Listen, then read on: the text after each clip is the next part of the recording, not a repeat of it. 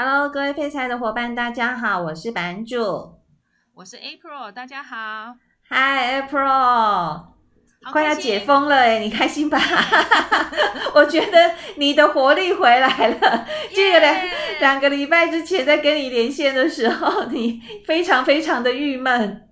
另外还有一个，我打了疫苗了哟，我上个礼拜六去打了。啊，是哈，那打完有什么感觉吗？就比较疲倦一点。哦，就疲倦个一天两天之类的。到今天还是有点疲倦。哦，真的哦？那你有多喝水吗？有喝很多。哦，那就好。然后那个打针的地方会不会红红热热肿肿的？都不会，都没有。哦，那那就还好。嗯、那敢请问一下，您家老爷有打吗？有，他打，他完全没有反应哦。他完全没有反应呢，都没有。哦，真的哦。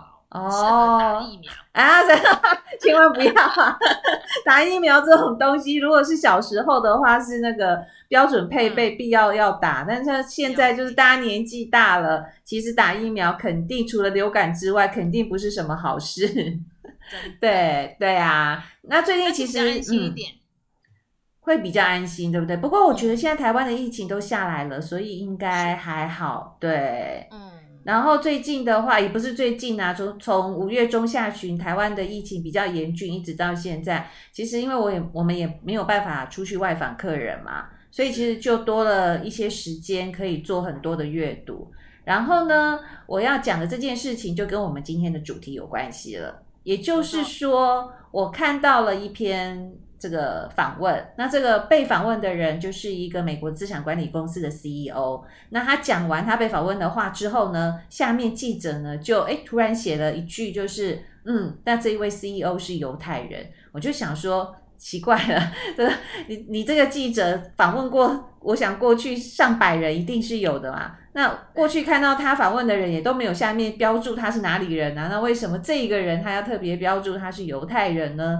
对，那后来呢，我就开始对犹太人产生了一个好奇心，然后我，对，所以我就在想说，犹太人确实啊，其实过去犹太人对我，在我心目中，我总感觉他就是一个嗯，非常奇特又神秘，但是韧性很强的一个民族。就是我我自己的感觉，对。然后所以呢，今天在跟 April 讨论说，哎，我们今天要来聊什么的时候，我就说我想讲犹太人。结果在刚刚 April 赖我的时候说啊，你去过以色列两次，哎，好特别哦。二零一八、二零一九，嗯，是因为去年、今年就因为疫情就没办法，那时候是去服侍啦，嗯、就是因为哦、呃、信仰的关系。但是我对以色列的了解。有稍微多一些些、嗯、哦，好哦，那来聊一聊。对呀，好，那其实我自己也有做了一些功课嘛，我去查了一下哦。嗯、其实以色列人呢，他是一个非常特别的民族。那什么样的特别法呢？就是呃，坊间流传的一句话，在美国啦，美国人是这样说的，就是那个美国人赚的全世界的钱。嗯，对。那犹太人赚的美国人的钱，所以这个 A 等于 B 等于 C 就等于 A 等于 C 嘛，对不对？所以呢，我就想说，哇，这犹太人。后来我去翻了一下，确实有很多名人都是犹太人哎。是，对啊。接力来讲讲好了。好好好。印象最深刻的犹太人。呃，这样子来说好了，就是因为我在金融业上班嘛，那其实有两届的联准会主席都是犹太人。Oh, 嗯，像之前很对 Greenspan，还有就是 Bernanke，哦，这两位伯南奇，对，这两位都是犹太人。好，换你。我呃很喜欢的一位全方位的呃艺人，就是 Barbra Streisand，他就是犹太人的代表。嗯、那我以前小时候的时候，他就已经很红了，就是跟劳勃瑞福，我都想说他长得又不美，有没有？那凭什么跟这么帅的男生配对？这样老实说，真的，老实说，April 是我不知道你讲的是谁。他是翠珊 哦，他年轻了几岁，但是他声音很喜欢，然后他又可以演戏，又可以导演，就是很全方位的。好，那你既然讲到一位那个好莱坞的人嘛，那我也来讲一位，嗯，女生非常的性感，最近有电影上演。知道是谁吗？谁？我不知道你说谁。黑寡妇。他是谁啦？哎，黑寡妇她叫做那个，哎呀，熊熊想不起来。她演过很多啊，那个、那个、那个、那个、那个，哎，那个什么？哎呀，临时之间又赶快 Google 一下。我告诉你，对，确实一听就觉得你比我年轻很多。你讲的是现代人。对，还有那个 Steven Spielberg。啊，对对。他是犹太人。对。多，还有呃，好，你可以，你可以让都是 让我插一下话嘛。黑寡妇 就是史嘉蕾·乔韩森啊。哦。他演过很多电影啊，对，像之前不是在台湾拍一部戏叫《Lucy》，就是他演的，对对，我根本都没有去看，你刚好都没有去看，因为他也就是那种，嗯，当然他现在很红，对不对？有很有自己的特色，可是他刚看就不是觉得很漂亮的那种女生，你觉得吗？不会耶，我觉得她还蛮性感的，而且她哎，去年吗？还是前年？她演了一部。就是在陈述一对夫妻整个离婚过程的一部电影，叫做叫做《爱情故事》嘛，还是什么？有点忘记了。对，他演得非常好，对，因为就是我印象很深，就是在一开头的时候啊，她跟她的老公两个人就坐在律师前面，然后律师就有一点像咨商的方式，就问他们那个，我觉得那个律师还蛮厉害的，就他不是问他们说你们为什么要离婚。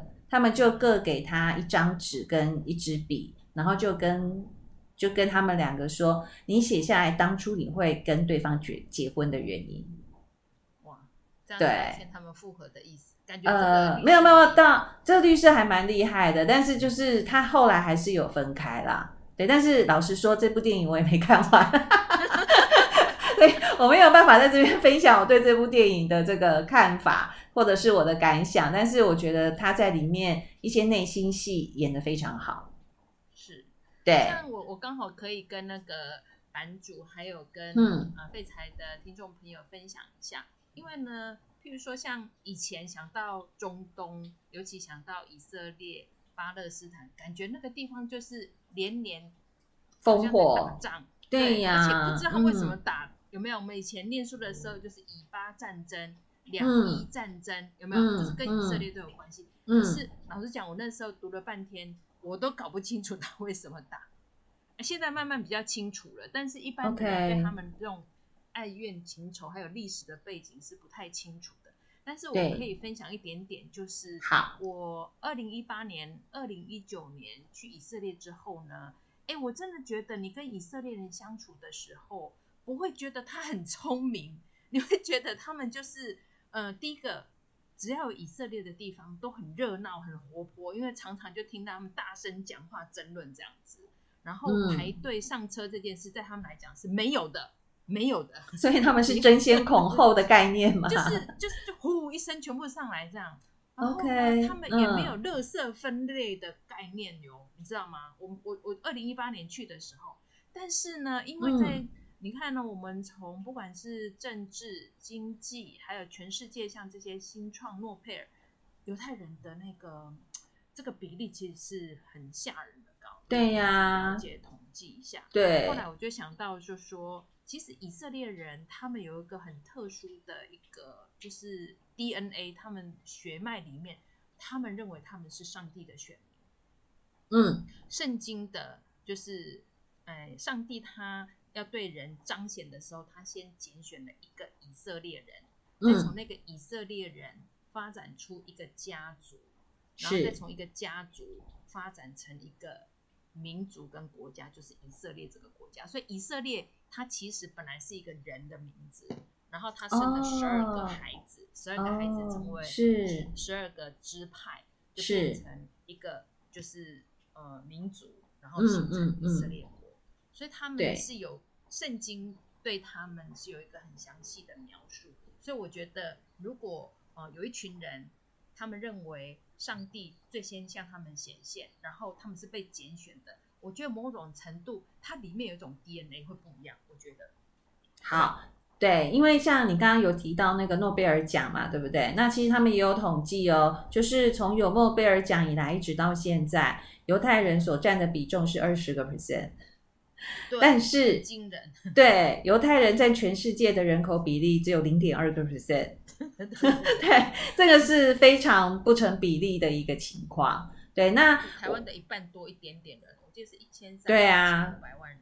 是，然后其实它分布最广的两个国家，一个当然就是在以色列，那另外一个部分就是在美国。对，就这两个国家加起来，以色列人好像只有一千多万人嘛。那其他就是对，那因为像你之前有提到说，他这个国度或这个人种，他因为过去有种种的战争或是被迫害等等的，所以其他的犹太人的部分就会散居在各世界的其他不同的角落。但是他们是一个非常非常团结，然后有家庭概念的一个族群。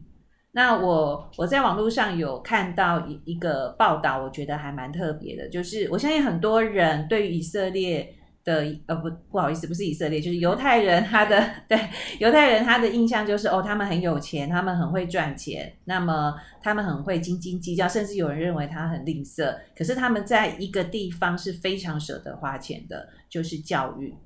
是，对，所以其实很多的美国人他们。呃，他们的同学如果是犹太人的话，尤其在大学或研究所，他们都非常的羡慕，因为美国人他们大概是呃十十七十八岁以上，他们甚至念大学研究所的费用都是自己要去带学贷嘛。可是以色呃那个不是以色，或者一直在讲以色列的犹太人的部分，就是他们通常家里会帮他们支付所有的教育的费用。对，如果他们的家是可以帮他们支付，就是负担得起的话。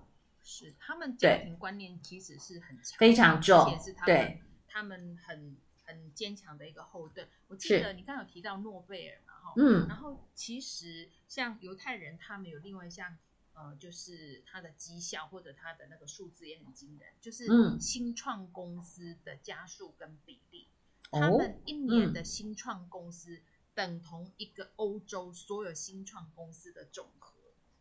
然后你知道吗？其实你我们之前有谈过，嗯、而且你有访问过一些人，他们有创业过。其实创业成功的比例其实是低的嘛，对不对？对，没错。但是呢，创业的人他不仅仅要花上自己的时间呐、啊，好才能啊，其实有一个更大的风险，就是要投入金钱。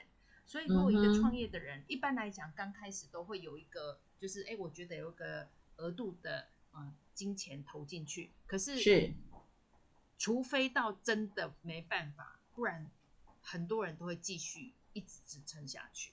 那所以等到他真的收手的时候呢，一般都是有一点灾情惨重。是，但是呢，是以色列人他们就犹太人他们是很特别，就是当他们创业失败以后，他们家族或者家庭会张开双手欢迎他回来，而且他们的乡亲们也不会认为说你这个创业失败的人，嗯、然后是一个很、嗯、好像是。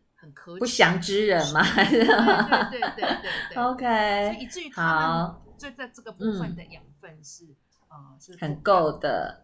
对，因为我看他们犹太人，他们说这个犹太人他们就信奉犹太教嘛，那他们犹太教的部分就是母胎犹太教。那什么叫母胎犹太教？就是你的妈妈如果是犹太教犹太人，那你就会是信奉犹太教。那其实。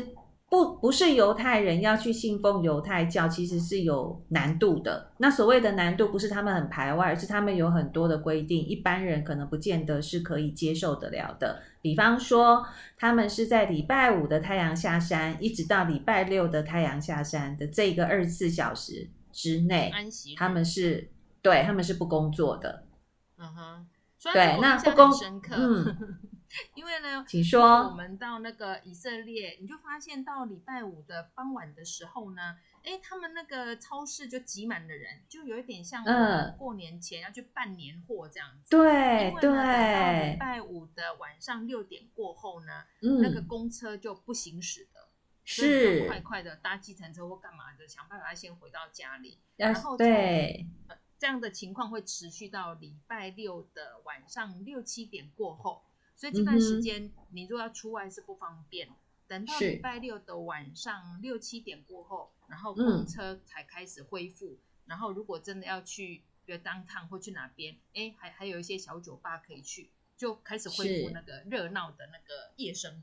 所以是很了解，对。然后呢，他们这中间这二十四小时，就是礼拜五的六点之后到礼啊礼拜六的六点之前，傍晚六点之前，那这段时间他们都在做什么呢？他们就会去做家庭聚会。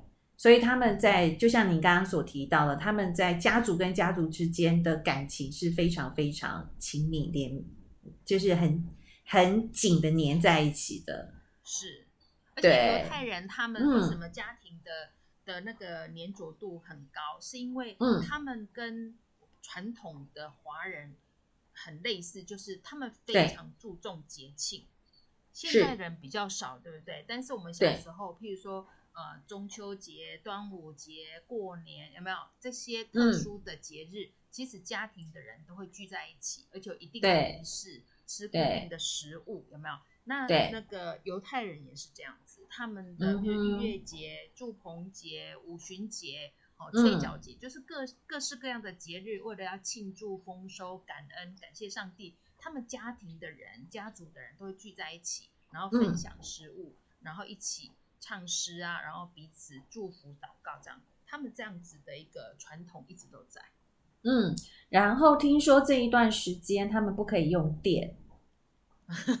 对，那所以很多人很多人的手机、电脑等等都不能用，然后甚至听说啦，我不知道是不是真的，就是真的非常虔诚、非常传统的犹太人是连电梯都不搭的。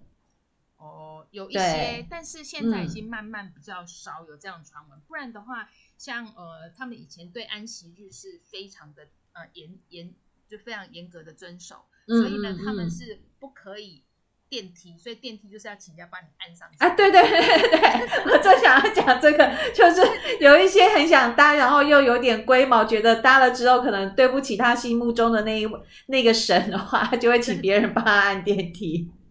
对，安息日，所以我觉得像我们一般人会觉得说，哎，为什么以色列他有这么？就是我刚刚有讲到一个很，就是我自己亲身的感觉，就哎，你跟这些人相处的时候，不会觉得他特别的、特别的聪明或有什么不一样。你老实讲，甚至会比一些西方人，你感觉上更好像更 stupid 一点，因为他很好辩嘛，哈。可是呢，嗯、他们确实各方面的成就其实是很惊人的。那、嗯、呃，我我我我到以色列有两件事情让我印象很深刻，就是。他们要全国都要当兵，女生也要当兵，所以就是在街上你就会碰到一些荷枪实弹的女兵哦，嗯、就是他们年纪都很轻，大概就是十七八岁这样子，是就是大概我们要上大学的年纪。后来我果然去问的时候，我就说：“哎，那你们都当兵？”他说：“对呀。”说每个都要当吗？他说：“是的。”然后我就问他说：“那男生？”跟你们一样，这时候当兵要当几年？你猜看他当几年？我们现在当个什么四个月、十个月，对不对？对，他们要当四年哦。我还才两年呢，就错的是四年哦。四年。那我说，那你们、哦、你们当了四年，那怎么念大学呢？他说，当完兵，当完再念。哦，你看这跟我们来讲是不可思议的事情，对不对？对呀、啊。哦，好，真的好特别哦。不过你刚刚有提到，就是他们。就是非常优秀嘛。那你知道吗？美国有八位大法官嘛？几个人是犹太人？八位里面有几个是犹太人？没有，大概三位，差不多。那个比例其实还蛮高的，真的。嗯，对。那我自己也有看到一些，就是他们的一些呃，就是人生的智慧哦。我觉得有一些。呃，他们写出来的内容，我觉得还蛮感同身受，或者是还蛮血淋淋的。比方说，最近因为大家疫情的关系嘛，都是居家上班。那居家上班，很多公司就是会跟你不停的线上开会，或是线上上课嘛，对不对？对。那他们在会议当中呢，他们流传了一段话，这一句话的内容是：如果开会的时候大家的意见都是一致的。就代表这个会议室里面没有人动脑。哎，讲得很有道理。哎，对呀、啊，就是是只要一个人说，嗯，我觉得 A 比较好，然后后面就说 Me too, Me too, Me too, Me too, Me too，对对对对对，然后这个会议的部分就直接解决掉了。是，对。然后呢？确实哦，嗯、因为像譬如说，我们一般都是教小朋友到学校要乖乖听老师的话，对不对？是犹太人的家长，每就是小朋友回家的时候，他问小朋友的都是说：“你今天问了老师什么问题？”他不是，对，他不是问小朋友说：“哎，老师今天 教了什么？”他问小朋友说：“你今天有跟老师问了什么问题？”这样。对，因为呃，我们刚刚讲说他非常重教育嘛。对，然后他们的就是除了在学校之外，回到家里哦，他们家里会有一个类似像学伴的一个机制。那这个学伴的机制就有点是，比方说我跟我隔壁都是犹太人，然后两边的小朋友其实年纪差不多，甚至是同年级生。然后这两个他就是学伴，那这个学伴要做什么呢？不是像我们说一起像安亲班一起完功课，然后就回家了，不是。他们这学伴的部分就是要针对于他老师教的内容，要进行讨论跟辩论。哦，对，那讨论跟辩论最重要的目的不是争谁赢谁输，他们是希望能够从不同的面向，针对同一个问题去做更深入的思考。那这个训练的话，就会让他们在长大了之后，他们对于一些事情的看法就会变得比较周全、比较全面，而不是片段式或片面式的。确实，因为从小要训练那个思考的能力，对对能力，对，而且是像犹太人，他们其实吃饭前常常就是就是面红耳赤辩论哦。可是吃饭的时候就好了，嗯、我觉得很神奇。我可以问一下吗？他吃、嗯、吃饭前为什么要面红耳赤的辩论？是谁先吃吗？还是这个牛肉好不好吃？不是不是，就是有可能就是吃饭前还有一段空档，对不对？讨论政治啊，讨论、哦、社会的一些议题啊，嗯、那难免就会有意见不同的时候。那平常我们如果这样面红耳赤之后再吃饭，不就很怪吗？哎，他们不会。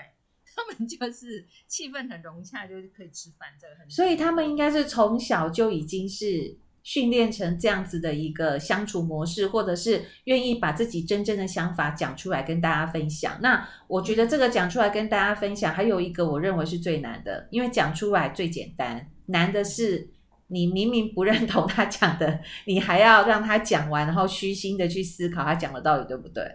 对，我觉得这件事情就比较难一点。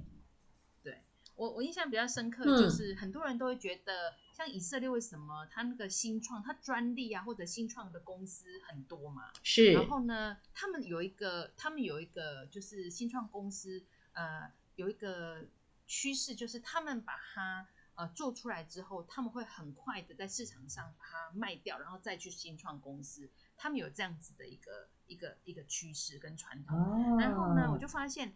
以色列我去的时候，我第一年去的时候，真的是常常都中暑，因为大概都四十几度的高温，好热，很热。对，我我记得有一次呢，因为我们就是要去游行，就是要祝福以色列游行。后来回来的时候，我方向感比较差，我就迷路了。嗯、那迷路呢，我就因为我们那个我一起去服侍的那个国际性的那个机构叫做 ICEJ，哎，好不容易我在路上就遇到一个英国人。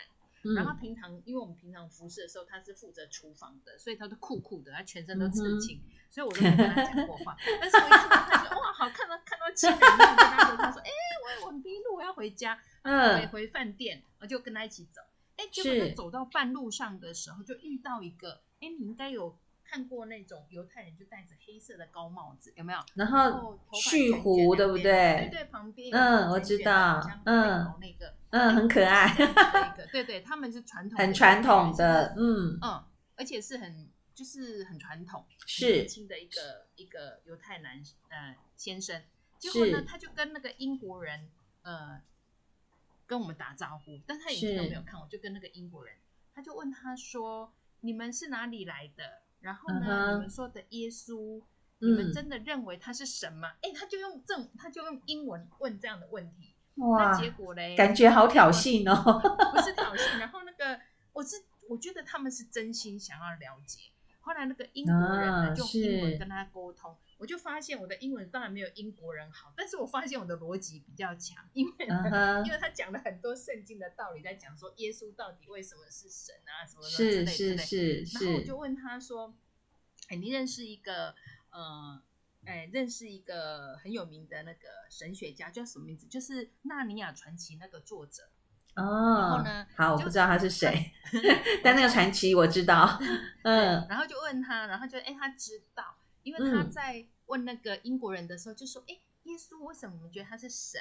对我们来讲，他就是一个拉比，就是一个夫子啊，这样子。”嗯，然后我就说：“哦，那这个作者你知道吗？”就他说他知道，然后我就说：“哎，他的说法是这样，他说耶稣不可能是一个好人，他只有两种结果，是的他就是。”骗子，uh. 第二个他就是疯子，uh. 第三个就是他真的是神，因为他自己说他是上帝的儿子，他是神。那你想想看哦，uh. 一个人这样说自己，要么就是他脑袋有问题，对吧？对，就是他是疯子，对，一个就是他说谎。所以他是诈骗集团，对，他不是这两个，那他就是那他就是神。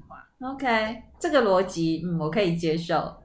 所以我告诉你哦，我就很简单的，因为把我刚刚这段话跟他说完了以后，是，他就他都眼睛都没有看我，然后也都不对着我讲话。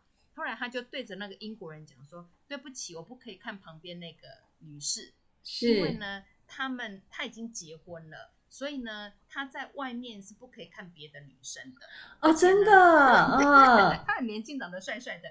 是，因为我那时候刚好要跟他说再见的时候，想要去跟他握手，因为想说女生先戳珍珠，他跳开吗？哇塞，他都没有看，我就对着那个英国人讲这段话，才知道，就觉得我觉得很失礼。所以我对这个是一个，嗯，我突然想到这段话，我哎这。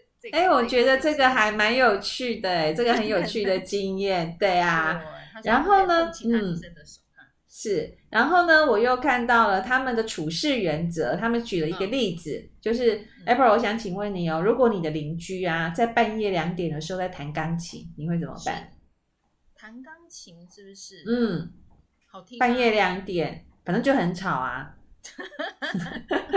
你会怎么办？我会请他说，你可以天亮再弹吗？OK，要弹好听一点，对。好，那犹太人的处事原则是什么呢？他说不要生气，不是不是不是，他说不要生气，你就调好闹钟，凌晨四点的时候打电话叫醒他。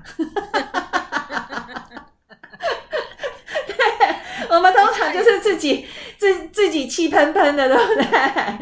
但是他们的处事原则，哎。真的还蛮特别的，可能是一个笑话哟。哎，没有哦，就是他们呃，我看到一本书，就是犹太人的处事原则，好像有五十条还是一百条，其中的一条。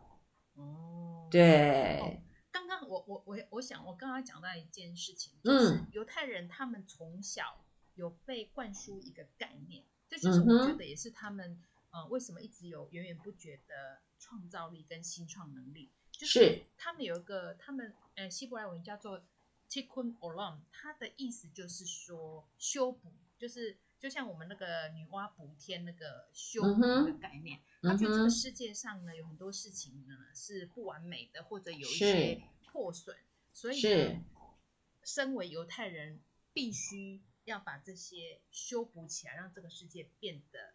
呃，变得好，变变得更好，哦、所以他们常常去找出一些不够完美或者人的需要，然后经过创造新创，把这个部分把它修补起来。嗯、所以我觉得这个也是他们一个源源不绝的一个新创的动能。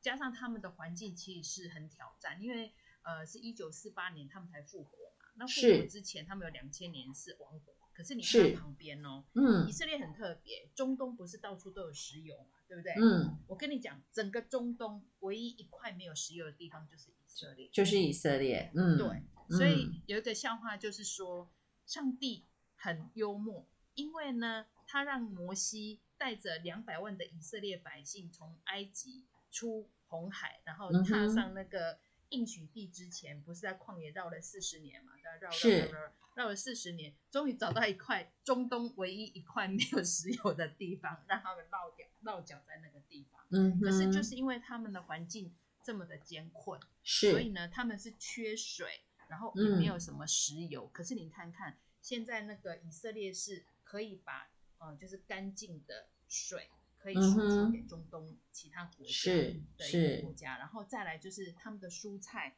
还有他们的水果很惊人。我在以色列吃过那个很甜的那种石榴，呃，他们的葡萄，嗯，呃、无花果，嗯、呃，就是那些那个水果都是长得又大，然后又香，然后又甜。然后他们的那个灌溉的那个技术也是很厉害，叫滴灌。像我，因为它水很少嘛，所以它不能像我们这样的大把大把的撒，它就是一滴一滴都滴在根部，有没有？让它不要浪费。所以水果跟那些蔬菜长得非常的好。对，他们什么东西最贵，你知道吗？豆腐。为什么？不知道，豆腐特贵。我就想说，哎，如果可以把豆腐做到。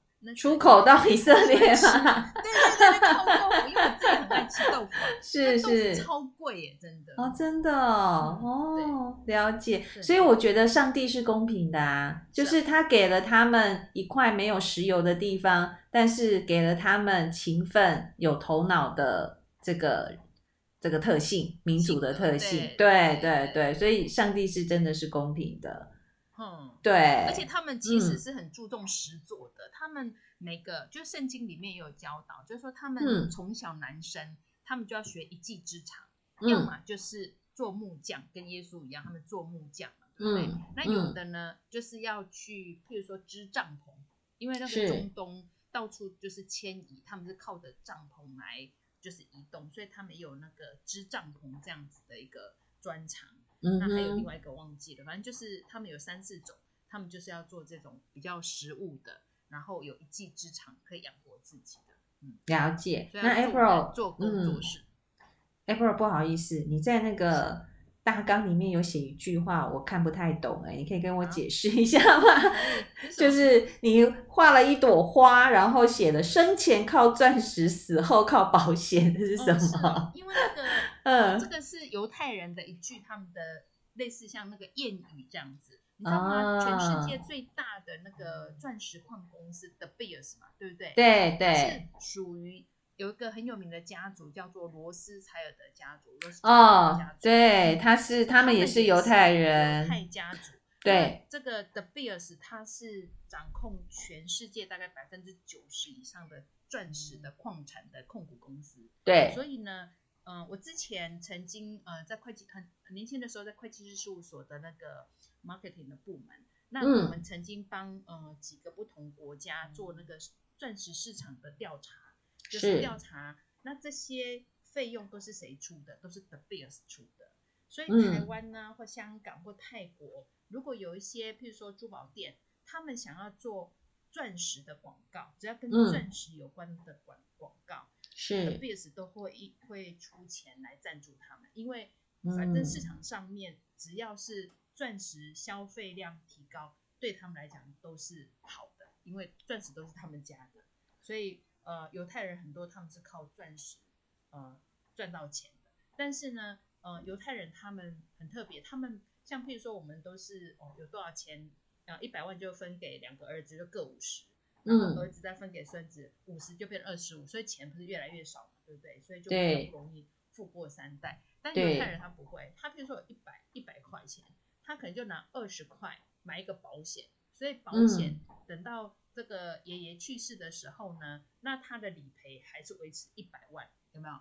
所以呢，不管他经过一代、两代、三代，他们都会拿一部分的钱，就是让他的这个财富可以不会因为。第二代、第三代，每一代就要除以二，除以二，然后到第三代就只拿二分之，哎，四分之一不到这样子。哇，这这个这个逻辑很好，要拿笔记记起来。对对对，对，这个不错。对，对那你刚刚有提到那个罗斯柴尔德家族哦，我来分享一下这个家族的历史好了。是，这个家族是到目前为止全世界最有钱的家族，但是这个家族非常的低调。是。对，所以就是很多很多有钱人，或者是很多某家族，他们其实他一走在路上，你可能一看就知道，嗯，气宇非凡，因为身上穿的戴的 都非常的昂贵嘛。但是罗斯柴尔德家族的家族的祖训吧，就是告诉大家，就是我们虽然很有钱，但是我们要低调。但是这个家族并不是就是赚了钱之后只只让自己过得好，或者是让自己越来越有钱。其实他对于欧洲的很多地方都是有贡献的。比方说，在十九世纪的时候，罗斯柴尔德家族啊，他们本身在欧洲那一边的经济就有举举足轻重的这个影响力哦。那在那个时间点呢，英国其实它有一个废奴役的制度。那他们把这个奴役废掉之后，当然这些奴役的主人就会有一些损失嘛。那这个家族呢，就在那个时候哦，拿出两千万的英镑来去补偿所有奴奴役主人的一个损失。对，然后在一八七一年的时候呢，法国，呃，那时候法国跟德国有打仗嘛，然后后来法国打输了，然后罗斯柴尔德家族就拿了一亿的英镑帮法国缴战争的赔偿。哦，这个我倒是没有 follow 到，但是我记得他们一八七一年一 亿英镑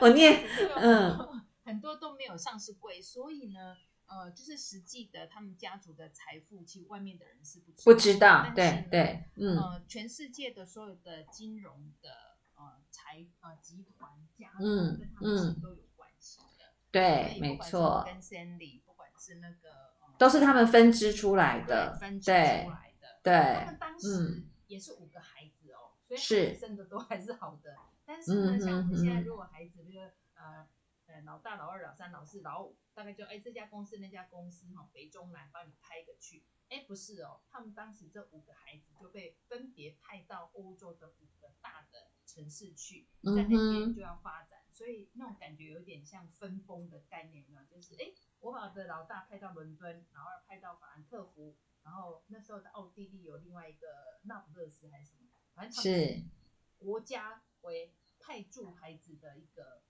个一个方向啊，是是是，格局不一样，果然发展就不一样。对啊，但是因为他们非常的有钱，我讲的不是罗斯柴尔德家族，就是整个犹太人相对性，因为他们本身是善于经商的，所以他们在经济的一些活动啊，或者是一些经营公司的做法，或者是创新的部分，都非常的有成就嘛。那这一些都是引发当时的希特勒纳粹要帮他们灭种的其中一个原因。对。然后，其实我那时候就是看到找资料，看到后来，我就对于希特勒德国那边为什么要灭种犹太人开始有其他的兴趣，但这个兴趣看了之后，其实心情是不太好的。嗯、对，那那我觉得其实呃，犹太人在那个时间点点能够存活下来，真的是非常非常的有韧性，而且也很厉害。是，对，嗯，如果历史上再回去看，就是。其实犹太人他们在历史上面曾经遭遇过几次，好像都有那个灭种的危机。对，但是都是每一次都是化险为夷。我特别有印象，就是你有听过，就是犹太人刚建国的时候呢，嗯、结果那个周围的那个阿拉伯国家就来攻打他们。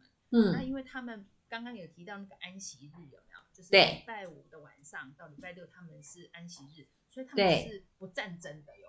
所以呢，所以那天就是大家武器要放下来，对不对？嗯。所以阿拉伯国家就知道说，哎，我看你们。所以他那时候就射飞弹过去，我不会把。哎，我告诉你，是敌国呢就开始进攻，用坦克车。可是就在他们好像不知道是几十公里外，所有的坦克车完全没有油，全部宕机在那个地方。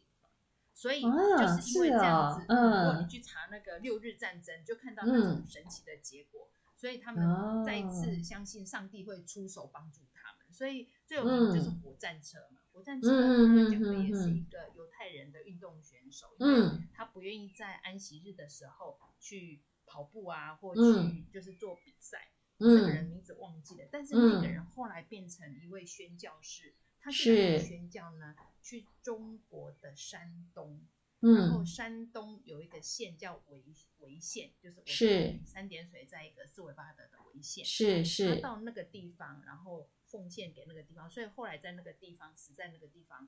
所以呢，前两年我去山东，本来要去那个地方看，可是一直没有。对，哦，了解。这么一个小小的那个典故。哎，我们每次聊天。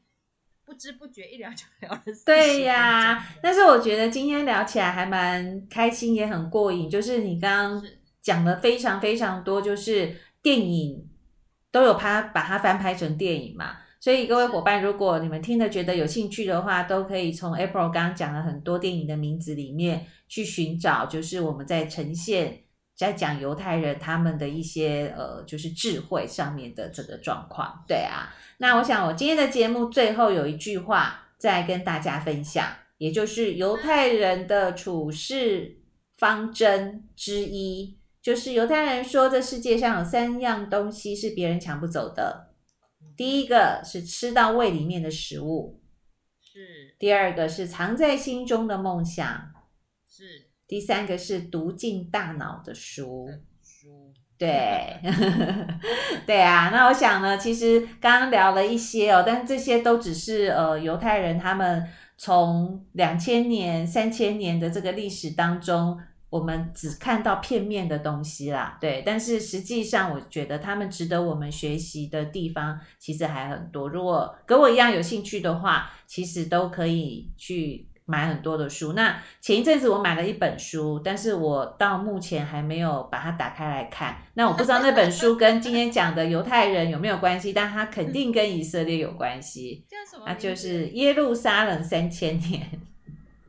耶路撒冷三千年。一对跟以色列有关系，但这本书到底在讲什么？我不知道。我也不知道，但是他我前面有翻了两页啦，这两页他是在讲说，其实它就是一个很特别的地方，因为三个宗教的起源都在那边嘛。是。对，但是他那边好像是一个不毛之地。嗯哼。对，然后他就在讲说，呃，就是从。呃，从东边往西边看是什么状况，然后从南边往北边看又是什么状况，大概是这样子。对，我大概稍微翻了一下，但我觉得那本地方就是中东，嗯、很多以前我我我我还没有信呃基督教之前，还没有认识耶稣之前，嗯、其实中东是很模糊的。是。但是现在对三个宗教，比如说回教、还有犹太教跟基督教，嗯、其实就是在耶路撒冷这边，就是他们都是他们的圣城。那现在比较了解，啊、所以也许呃有时间再来聊这一块。但是呢，没有问题，就是那个地方确实是、嗯、呃人类古文明呃的发迹的地方，对，非常重要的对对对对，嗯、没错。所以呢，等疫情过去，嗯、我希望能够再回去，那可以找你一起哦。哦，当然没有问题，当然没有问题。太好了，对 我就是发现疫情过去之后，有很多事情，很多地方可以去。所以我们现在要好好的赚钱，所以各位伙伴们记住，星期天的晚上八点以后可以来听一下我讲的这个版主投资周报，真的很赞哦。